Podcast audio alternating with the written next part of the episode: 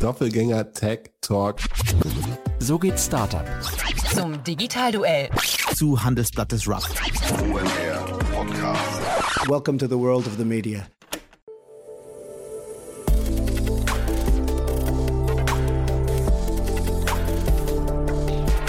Startup Insider Daily. Media Talk. Die wichtigsten Startup-Medien im Dialog. Hallo und herzlich willkommen zu Startup Insider Daily am Samstag und damit zur Rubrik Media Talk, die Rubrik, in der wir Vertreterinnen und Vertreter von Podcasts und anderen relevanten Medienformaten einladen, um mit ihnen über ihre Formate zu sprechen. Letzte Woche war Christoph Bosek, der Podcast-Host von Digitale VorreiterInnen bei uns und heute Oliver Aust, Podcast-Host von Speak Like a CEO. Jede Woche führt Oliver Aust ein ausführliches Gespräch mit einem inspirierenden Gründer oder Unternehmer über Führung und Kommunikation Kommunikation. So erfährt ihr aus erster Hand, wie CEOs ihre Kommunikation angehen. Jetzt spanne ich euch aber nicht länger auf die Folter und übergebe an Jan Thomas und Oliver Aust. Los geht es gleich nach den Verbraucherhinweisen. Viel Spaß! Startup Insider Daily. Media Talk. Sehr schön, ja, ich freue mich sehr. Zum wiederholten Male hier Oliver Aust, Podcast-Host von Speak Like a CEO. Äh, hallo Oliver. Hallo Jan, danke, dass ich dabei sein darf. Ja, freue mich sehr, dass wir wieder sprechen. Ist schon eine Weile her. Ich habe äh, nachgeschaut, Dezember 2020 und damals aber auch gar nicht im Rahmen von deinem Podcast, sondern du bist ein, ja, man kann sagen, Tausendsasser, ne? Ein bisschen ja, also mein Thema ist ja immer Kommunikation, insbesondere CEO und Gründerkommunikation. Und damals haben wir über mein letztes Buch geschrieben, gesprochen, Unignorable, als es rauskam. Ich mhm. erinnere mich. Aber es ja. war eine schöne, schöne Unterhaltung. Mhm. Nee, fand ich auch. Ist mir, mir, mir wirklich wirklich eine schöne Erinnerung geblieben. Äh, wir verlinken auch den Podcast nochmal für die, die mal in das Buch eintauchen wollen. Und äh, wenn ich es richtig verstehe, das wird auch nicht dein letztes Buch bleiben, ne? Ja, das ist richtig. Also ich, ich darf schon teilen, dass im Herbst mein nächstes Buch rauskommt zum Thema Startup-Kommunikation, das ich zusammen mit Jack Singh schreibe, früher Techstars, heute Angel Investor, vielleicht auch äh, vielen in der Szene ein Begriff ist. Mhm. Und äh, Startup-Kommunikation und Startup-Szene, hat man das Gefühl, ist für dich ein, sag mal, so ein roter Faden, der sich auch durch den Podcast eigentlich zieht, ne? Absolut. Also wir sind natürlich offen, aber ähm, im Prinzip, ich würde sagen, 80 Prozent, 90 Prozent der Gäste sind im Prinzip mit der Startup-Welt verbunden. Äh, wir haben natürlich auch andere, wenn man Verband oder oder Mittelständler oder ein großes Unternehmen, ganz klar. Wir wollen natürlich alle Perspektiven zu Wort kommen lassen, aber ich persönlich finde Startups natürlich unglaublich spannend, bin natürlich selber auch in viel, vielerlei Hinsicht involviert und Startups, ganz ehrlich, fremdeln auch nicht so mit diesem Medium. Wenn du mhm. zum Konzern gehst und sagst, wir wollen ein Startup oder einen äh, Podcast mit einem CEO aufnehmen, mhm. äh, ist aber bis vor kurzem zumindest war da doch noch echt äh, sehr viel Abstand. Mhm. Und ihr macht das ja nicht erst seit, äh, seit kurzem, ihr macht das ja, glaube ich, schon über vier Jahre, ne? Wir machen es jetzt so ungefähr vier Jahre, äh, haben ungefähr 150 50 plus Interviews aufgezeichnet mit CEOs, Gründern, einigen Experten, die zum Thema Stellung genommen haben. Äh, super spannend, kommt jeden Freitag raus. Also spannend für mich, ich hoffe auch für die Hörerinnen und Hörer natürlich. Aber äh, ich mache es ganz ehrlich, ich mache es, weil es mir Spaß bringt. Und ich darf jede Woche mit einer unglaublich interessanten Person über meine Lieblingsthemen sprechen und alle Fragen stellen, die mir einfallen. Äh, ne, was, was kann man sich mehr wünschen? Und diese Fragen, die dir so einfallen, äh, oder lass uns vielleicht mal nochmal, bevor wir über die Fragen sprechen, nochmal vielleicht zu der Entstehungsgeschichte Geschichte gehen, weil es ja. ja eigentlich ganz interessant. Äh, ich weiß gar nicht, was die ursprüngliche Motivation war, aber es ist aus einem Event heraus entstanden, ne? Es ist aus einem Event 2018 heraus entstanden. Also wir hatten äh, die Idee mit meinem Team, wir wollten, also ich bin, bin ja auch CEO von EOYPSO Communications wir wollten ein Event machen. Und wir wollten ein Event machen zum Thema CEO-Kommunikation und Gründer, Gründerinnen dazu einladen und äh, haben dann eine Einladung rausgeschickt, noch tolle Gäste, Raffaela Rhein und ähm, äh, einige andere super Leute auf dem Panel. Und über Nacht haben sich 300 Leute angemeldet, ohne mhm. dass wir es groß beworben haben. Ne? Und so viel Platz hatten wir gar nicht, irgendwie 60 Plätze oder so. so okay, äh, da scheint was zu sein in dem Thema. Und dann haben wir gedacht, naja, wir haben jetzt irgendwie vier äh, Gründer, Gründerinnen hier sitzen ähm, warum nehmen wir nicht noch äh, einen Podcast mit denen auf und gucken, was passiert? Mhm. Und haben dann angefangen, gedacht, vielleicht alle zwei Wochen mal eine Folge, haben gemerkt, dass eine riesen Resonanz und CEOs, Gründerinnen sind auch interessiert, zu Gast zu sein. Also irgendwie kam alles zusammen. Dieser, dieses Schlagwort Speak Like a CEO, die Idee, einen Podcast zu machen und die Bereitschaft von, von Gästen auch dabei zu sein und dann glücklicherweise eben auch eine Audience aufbauen zu können. Da kam einiges zusammen. Und dann im nächsten Schritt, im nächsten Jahr, 2019, ist auch mein erstes Buch daraus entstanden, was im Prinzip die ersten 30, 40 Podcast-Gäste mit ihren Kommunikationsinsights vorstellt. Und daraus sind eben auch weitere Bücher dann entstanden. Also der Podcast für mich ist so, so ein ein Fundament für all die tollen Sachen, die ich erleben durfte in den letzten Jahren. Mhm. Und du hast aber eben auch von wir gesprochen und das ist vielleicht nochmal ganz wichtig. Du hast den Podcast ja eigentlich eine Zeit lang nicht alleine gemacht, ne?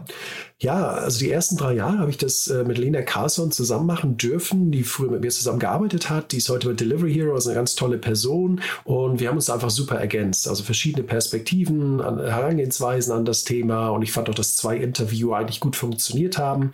Leider ist sie heute nicht mehr bei mir im Team und musste sich natürlich oder widmet sich natürlich heute vor allem Delivery Hero, weil es, da arbeitet sie dieser Tage.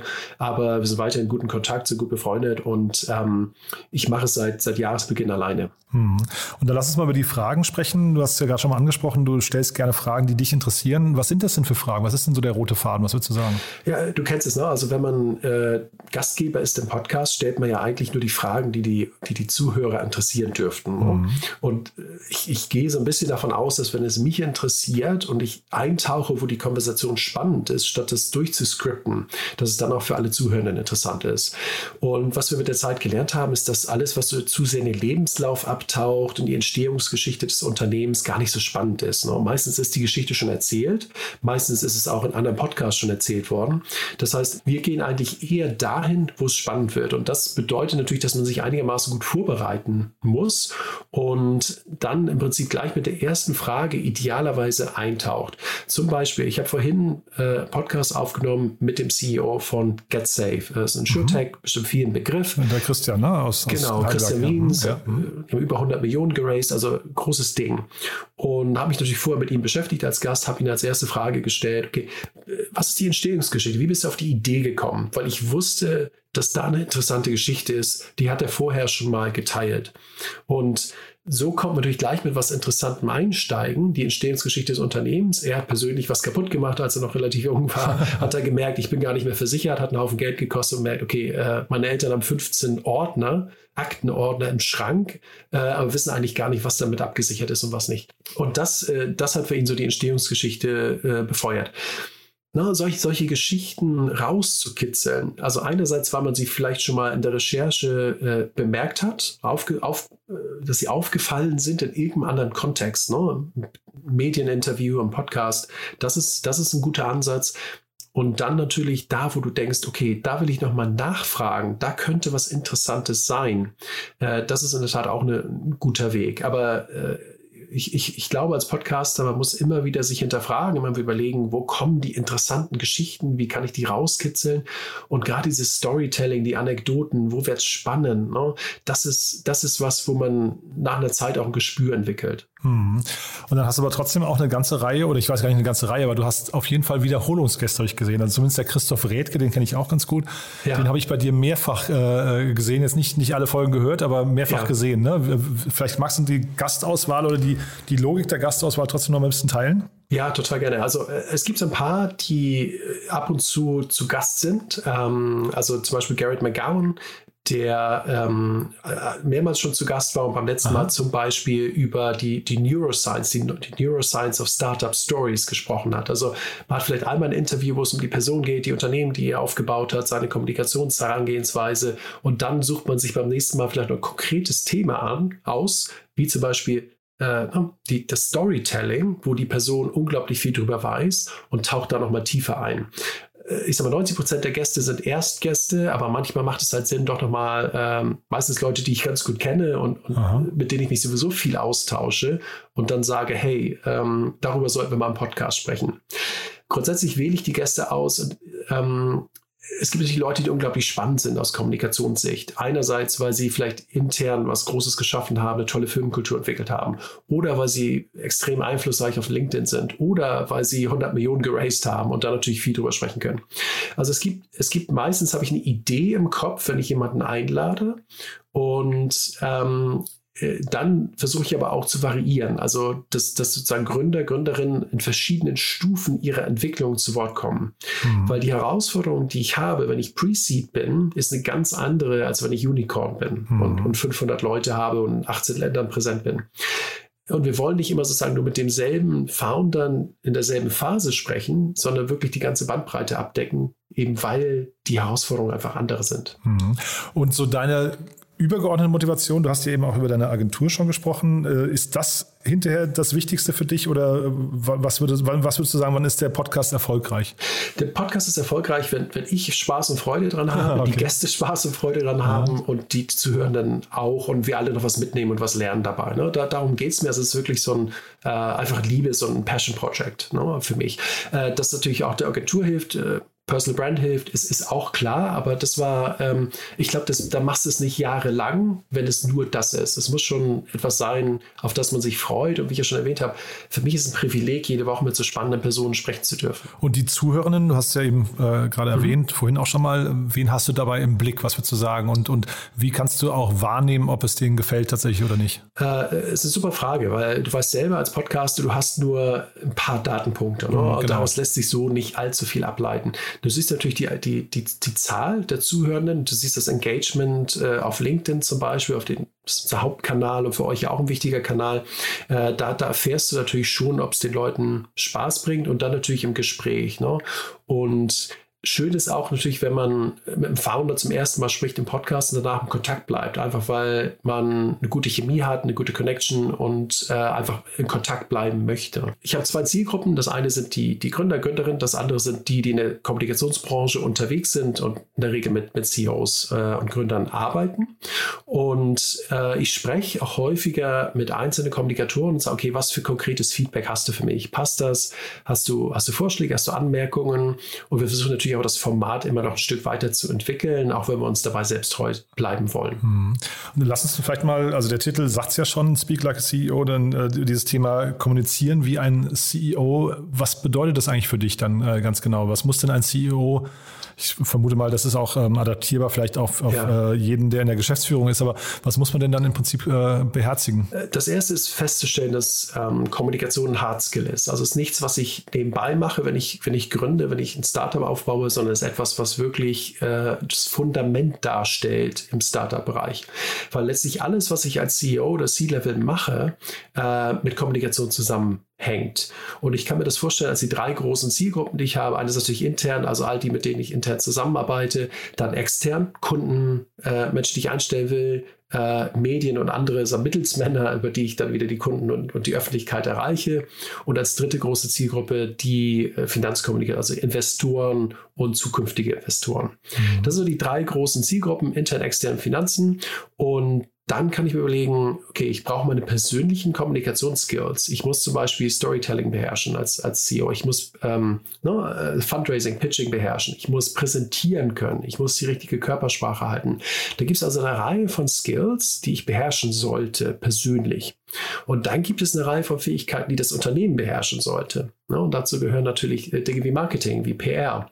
Also das sind so die, die, die Kommunikationskategorien, in denen ich denke. Einerseits die drei großen Zielgruppen und dann meine persönlichen Fähigkeiten und dann die Fähigkeiten des Unternehmens. Und was ich als CEO können sollte, natürlich bin ich nicht Experte in all diesen Bereichen. Ich muss nicht die, die Details von Facebook Advertising verstehen. Aber ich muss natürlich die Prinzipien der Kommunikation verstehen und ich muss selber ein starker Kommunikator sein. Da glaube ich ganz fest dran und ich glaube, dass es jeder erlernen kann. Und häufig sind die, die vielleicht von sich denken, sie sind gar nicht so gut oder sind introvertiert, häufig werden es die besten Kommunikatoren, weil sie sich viel aktiver mit dem Thema beschäftigen, weil es eben nicht natürlich ist für sie. Mhm. Diese drei Zielgruppen, intern, extern, Finanzen, äh, wenn man die mal gegeneinander gewichtet, womit fange ich an? Es kommt auf die Phase an im Startup. Ne? Also wenn ich noch kein Fundraising mache und noch keine Investoren habe, also eine Pre-Seed-Phase zum Beispiel, dann äh, muss ich mir über Investoren noch nicht so viel Gedanken machen. Das mhm. kommt natürlich da ein bisschen schneller. Äh, Im Prinzip äh, ist es dann erstmal Traction zu zeigen. Das heißt, das Externe ist, steht am Anfang meistens im Vordergrund. Äh, Product Market Fit bekomme ich nur, indem ich mit Kunden und potenziellen Kunden spreche. Intern wächst dann in der Bedeutung, je größer das Team wird. Am Anfang sind die Gründer unter sich, es gibt ein paar Leute, man sitzt zusammen, es, ne, es ist alles relativ einfach, man braucht da kein internes Kommunikationssystem. Das brauche ich aber natürlich bei 500 Leuten und 18 Standorten.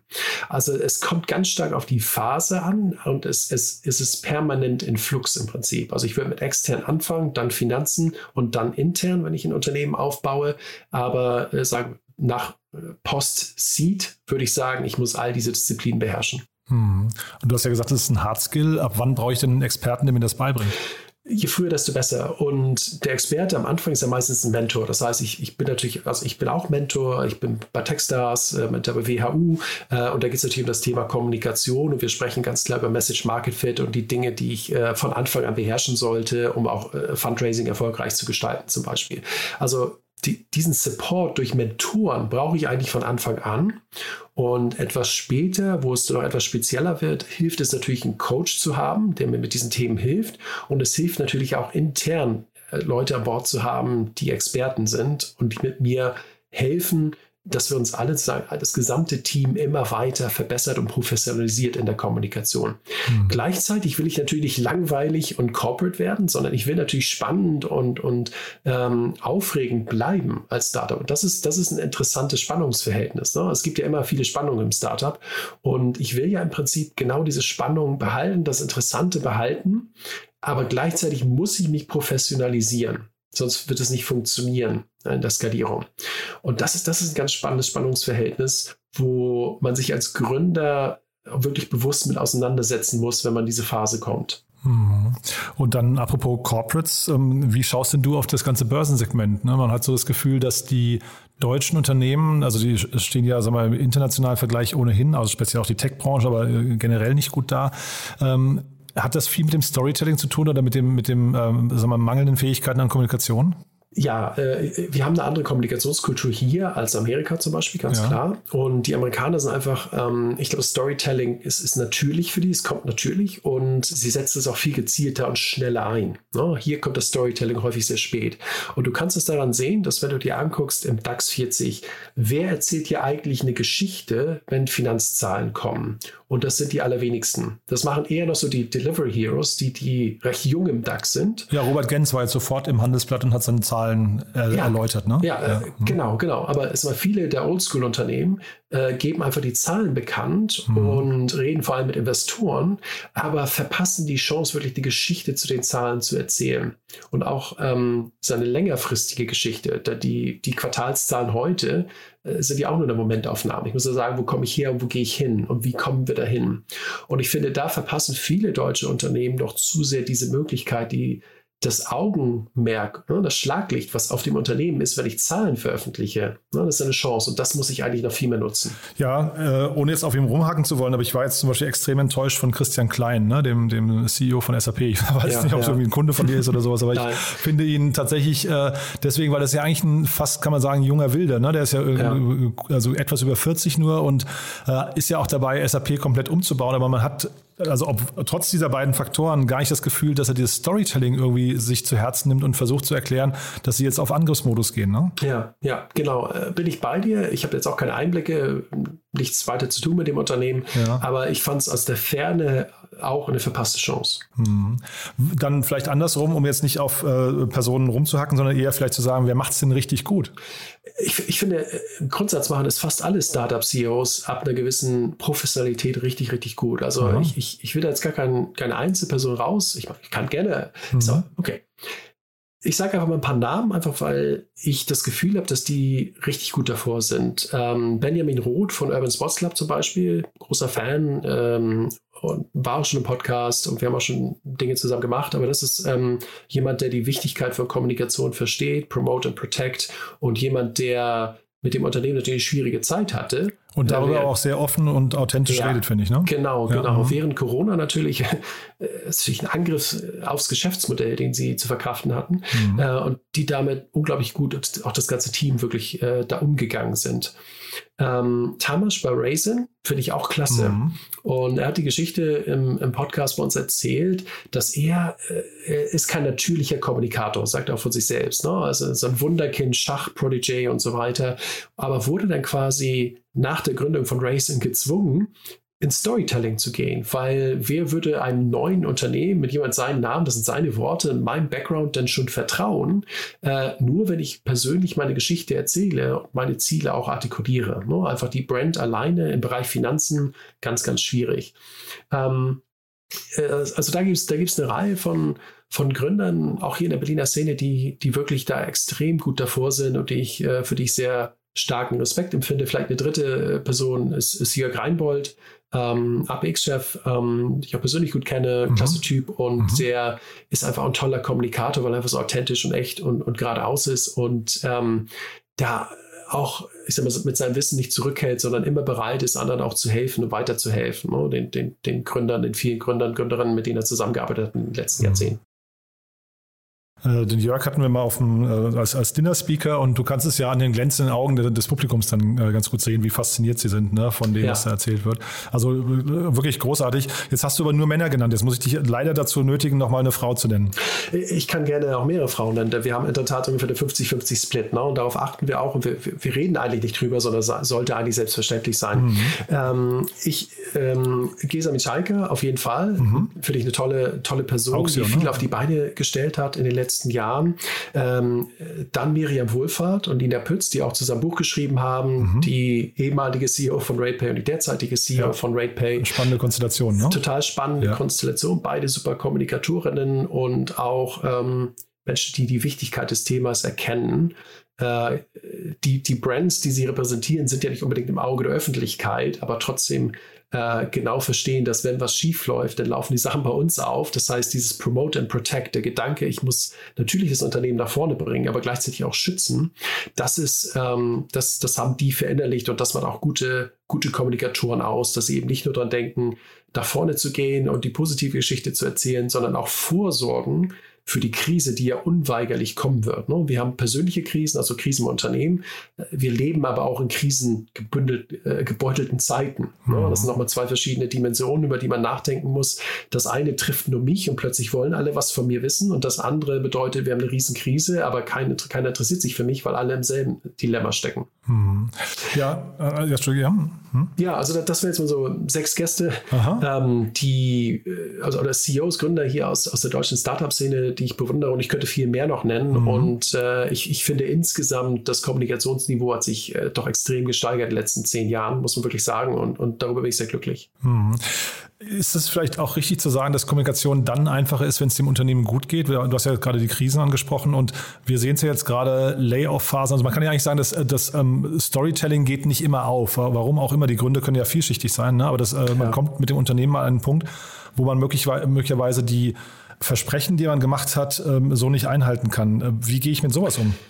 Ja, das ist eine wichtige Frage. Und gute Geschichten, positive Geschichten wie Fundraising lassen sich natürlich relativ einfach kommunizieren und verkaufen. Ähm, aber wie du sagst, ist wirklich dann, wenn die Dinge schief laufen oder wenn eine Krise kommt, dann beweist sich, wer, äh, ne, dann trennt sich die Spreu vom Weizen. Mhm. Und ich, ich glaube, dass das Erste ist, äh, Krisen vorab, mögliche Krisen vorab zu erkennen und nach Möglichkeit schon diese Krisen zu verhindern. Ich sage mal Cyberattacken. Mhm. Ich habe als Unternehmen einfach die Pflicht, mich dagegen vorzusorgen, so gut ich es eben kann, um so eine Cyberattacke-Krise, wo meinetwegen Kreditkartendaten äh, geklaut werden, von vornherein zu verhindern. Dann muss ich mich natürlich vorbereiten und das Unternehmen vorbereiten, wenn doch eine Krise kommt und, und letztlich kommt immer eine Krise.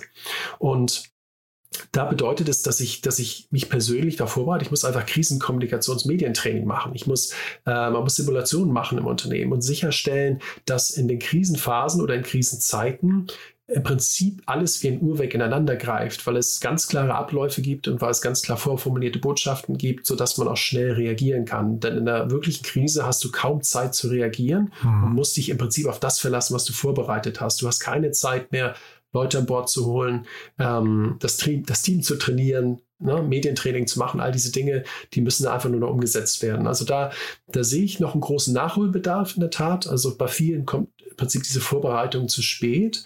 Und gerade wenn es um jetzt Thema, wie du sagst, ne, also das werden Menschen freigestellt, entlassen, ähm, da, da, siehst du wirklich the good, the bad and the ugly. Ne? Also manche machen es mit sehr viel Fingerspitzengefühl, sehr viel Menschlichkeit, ähm, andere, von denen man so hört, ähm, da ist es ganz und gar nicht der Fall, sondern da geht einfach eine E-Mail raus und ähm, ja, das ist, äh, das ist natürlich unglücklich und das mhm. hilft natürlich dem Unternehmen und auch nicht Employer Brand nicht, wenn man mhm. mal ein, zwei Jahre nach vorne denkt. Mhm. Nee, total. Ne? Also da Empathie spielt, glaube ich, eine große Rolle, aber trotzdem vielleicht ja. auch die Frage, wenn jetzt so, ähm, sagen wir, nehmen wir mal äh, Klarna oder jetzt gerade aktuell Robin Hood, wenn die jetzt irgendwie sich von einem Großteil der Leute trennen müssen, äh, wie transparent ist man dann oder sollte man sein als, als Manager als, als CEO ähm, äh, und wann ist es vielleicht auch zu viel? Also das, ich kann mir damit ja auch selbst ein Bein stellen eigentlich, ne? Hm. Genau, da gibt es natürlich ein Spannungsverhältnis zwischen, das muss jetzt schnell passieren, da wir ja Kosten sparen mhm. und wir müssen den Menschen durch Zeit geben, auch einen Übergang zu schaffen. Ne? Also das mhm. Spannungsverhältnis muss jeder für sich selber lösen. Aber ich glaube, es ist wichtig, ähm, es gut zu erklären, gut vorzubereiten und eben auch persönlich zu erklären. Ich glaube, die äh, das Rückgrat muss man dann noch haben als CEO, um mit den Menschen ins Gespräch zu gehen, das nicht über E-Mail oder äh, das mittlere Management abzuwälzen. Hm.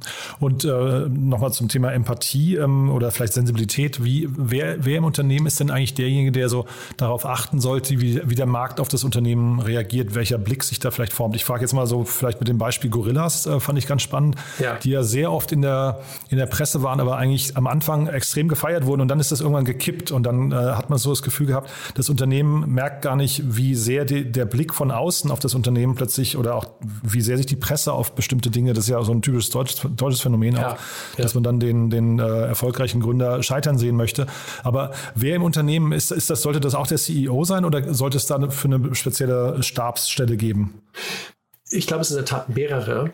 Ähm, der CEO ist eine dieser Personen. Äh, es kann auch noch andere, es können auch andere Gründer in diesem Mix sein, aber in der Regel ist es ja der CEO oder ein, einer der Gründer, eine der Gründerinnen, die, äh, die, die Außendarstellung übernimmt. In der Regel CEO. Ne? Also das ist eine Person. Dann gerade in etwas größeren Scale-Ups wie Gorillas, es sollte es natürlich und gibt es ja auch dort äh, so einen Chief Communicator geben, also einen Kommunikationschef. Ne? So wie ich es früher war, als ich noch in-house gearbeitet habe, dass man im Prinzip jemanden hat, der dem CEO auch spiegeln kann, was passiert.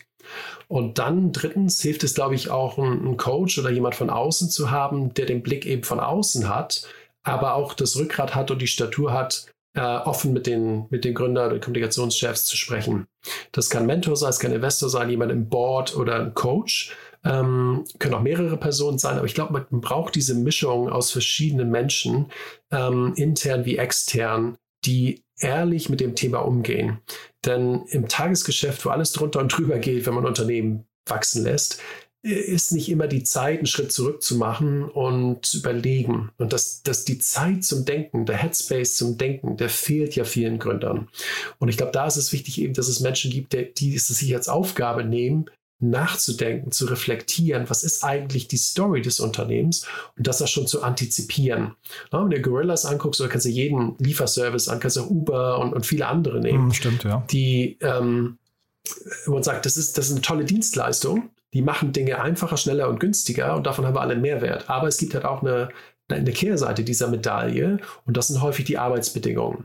Und häufig für Arbeitsbedingungen gibt es dann sozusagen ein Unternehmen, was an den Pranger gestellt wird, auch wenn es die ganze Branche macht. Du willst also nicht synonym werden für die ganze Branche, sondern willst mit feinen Antennen vorhersagen, äh, wo die Gefahr lauert und dann vorbeugen und dich aktiv dagegen zu positionieren. Und Gorillas versucht das jetzt natürlich beim Thema Arbeitsbedingungen. Ähm, möglicherweise hätte man das proaktiver machen können und andere sind relativ äh, ruhig und sagen, mhm. okay, lass die mal äh, in der ersten Reihe stehen, wir machen hier unser Ding und wir müssen jetzt gar nicht in die Schusslinie.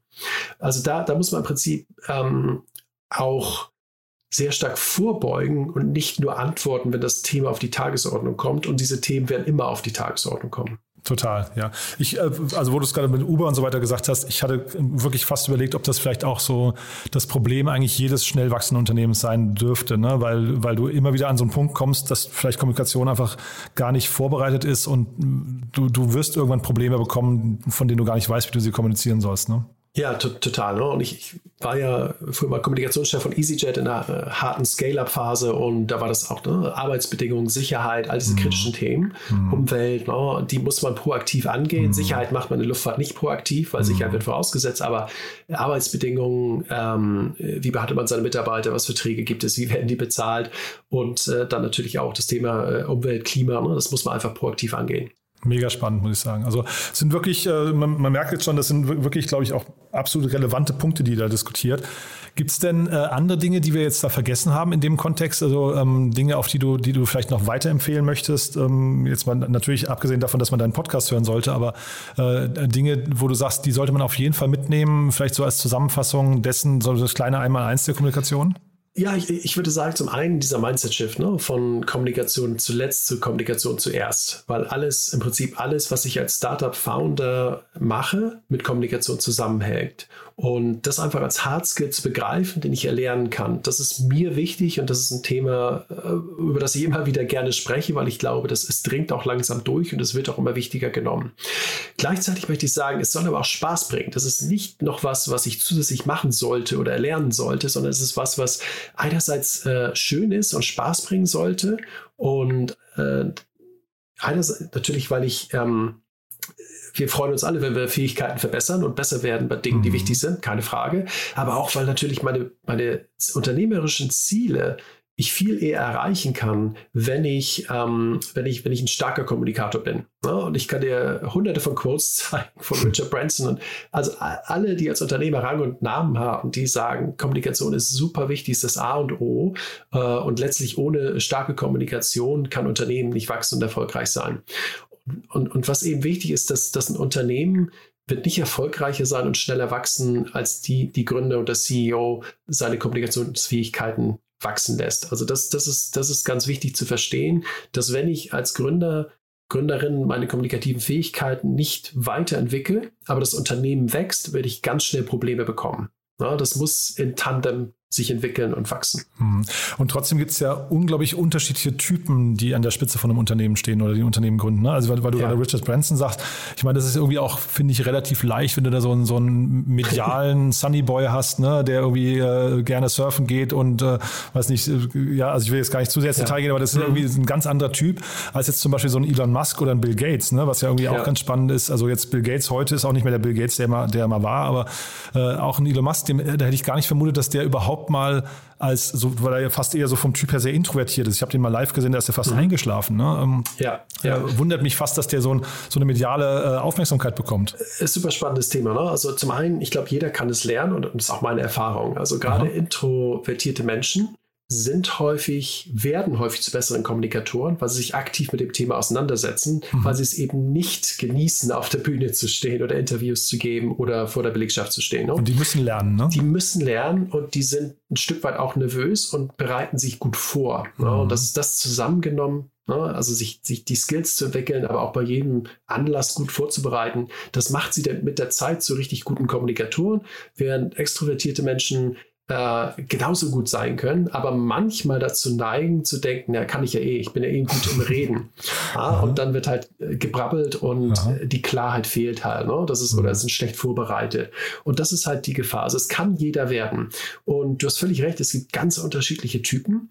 Ähm, was sie vielleicht gemein haben, ist, dass sie eigentlich alle äh, sehr viel Potenzial haben, weil sie natürlich was Spannendes aufbauen, weil sie gerne über diese, dieses Projekt, über ihr Passion Project, ihr Unternehmen sprechen wollen und weil sie die Energie haben und die Jugend und noch nicht 20 Jahre im Corporate glattgeschliffen worden. Mhm. Und das finden natürlich Medien, ähm, das finden, finden auch die Öffentlichkeit, potenzielle Kunden erstmal interessanter als die glattgeschliffene Kommunikation von Corporates. Also jeder hat die Möglichkeit, das Potenzial ist da und dann muss ich natürlich, wenn ich die Kommunikationsstrategie entwickle, sicherstellen, dass die Strategie auf den Gründer zugeschnitten ist und nicht Gründer, Gründerinnen auf die Strategie zuzuschneiden. Ja. Das funktioniert nicht, äh, sondern ich sollte identifizieren, was sind die Stärken dieser Person und dann diese Stärken ausspielen. Und das haben Leute wie Elon Musk und, und, und Richard Branson halt sehr, sehr clever gemacht. Hm.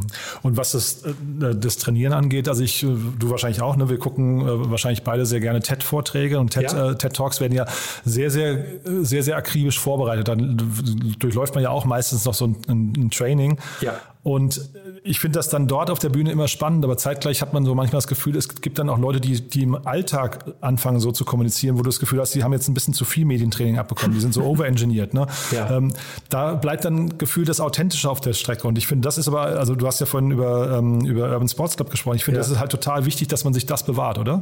Total. Und da haben Startups gute Chance. Und ich sage auch immer, dass, äh, also ja, ja zur Professionalisierung, aber nein zum Corporate werden. Ne? Also du willst nicht mhm. langweilig sein, du willst genau. nicht so glatt geschliffen sein, so willst diese, das, was diesen Startup-Spirit ausmacht, den willst du mhm. ja behalten. Das ist mhm. ja ein mhm. Wettbewerbsvorteil und das ist, was mhm. den Zuhörern dann Spaß macht. Ne? Mhm. Das zu bewahren, aber gleichzeitig Profi zu werden, das ist so der, äh, im Prinzip der, der Sweet Spot, wo wir alle hinwollen. Mhm. Gibt es denn für deinen Podcast, gibt es da, also du hast ja erzählt, wie es wie er entstanden ist, aber gibt es denn für dich Inspiration oder Vorbilder, wo du sagst, da guckst du hin, wie, wie die das machen und von denen kann man noch was lernen? Ja, also in der Tat dann eher so generell die Fragetechnik. Ne? Und äh, es gibt viele Podcasts, die ich mir gerne anhöre und ähm, ich sage mal Dinge wie äh, Tom Billieu, Tim Ferriss, die sind einfach mhm. richtig, richtig gut wie sie Fragen stellen, wie sie auch vorbereitet sind. Ne? Also das muss dann, das, das sind ne, Menschen, die unglaublich viel zu tun, aber sie bereiten sich trotzdem akribisch auf jeden Podcast-Gast vor und können deswegen auch das meiste aus so einer Stunde rausholen, die sie mhm. dann vielleicht haben. Ne? Ähm, das heißt, da, da, da höre ich sehr genau zu, wie Sie fragen, was für Fragetechniken Sie anwenden und wie sich es auch mit der Zeit verändert. Sehr, sehr spannend. Und das wären auch deine Podcast-Empfehlungen, die du uns mitgeben würdest, Tim Ferriss und äh, wer war der andere? Eben, sorry? Äh, Tom Billieu bei Tom Impact Bill. Theory Aha. und hier in Deutschland äh, der WHU-Podcast, also Most Awesome Founder Podcast, finde ich auch äh, super spannend. Die hatten zuletzt, also einerseits natürlich die, die Neugründung, aber dann auch die Unicorn-Founder, die aus der WHU gekommen sind. Mhm. Äh, kann ich auch sehr empfehlen. Super spannend ja. Haben wir denn zu deinem Podcast noch was Wichtiges vergessen, was wir zu sagen? Ähm, ich frage immer auch, ähm, ich bin ein großer Fan vom Doppelgänger-Podcast. Die haben ja so links und rechts noch relativ viele Dinge gemacht. Ne? Newsletter, dann haben sie eine Discord-Community, haben ihr, ihr Sheet mit, ähm, mit äh, Analytics und so weiter. Gibt es solche Dinge noch bei dir, die man kennen sollte? Irgendwelche flankierenden Maßnahmen?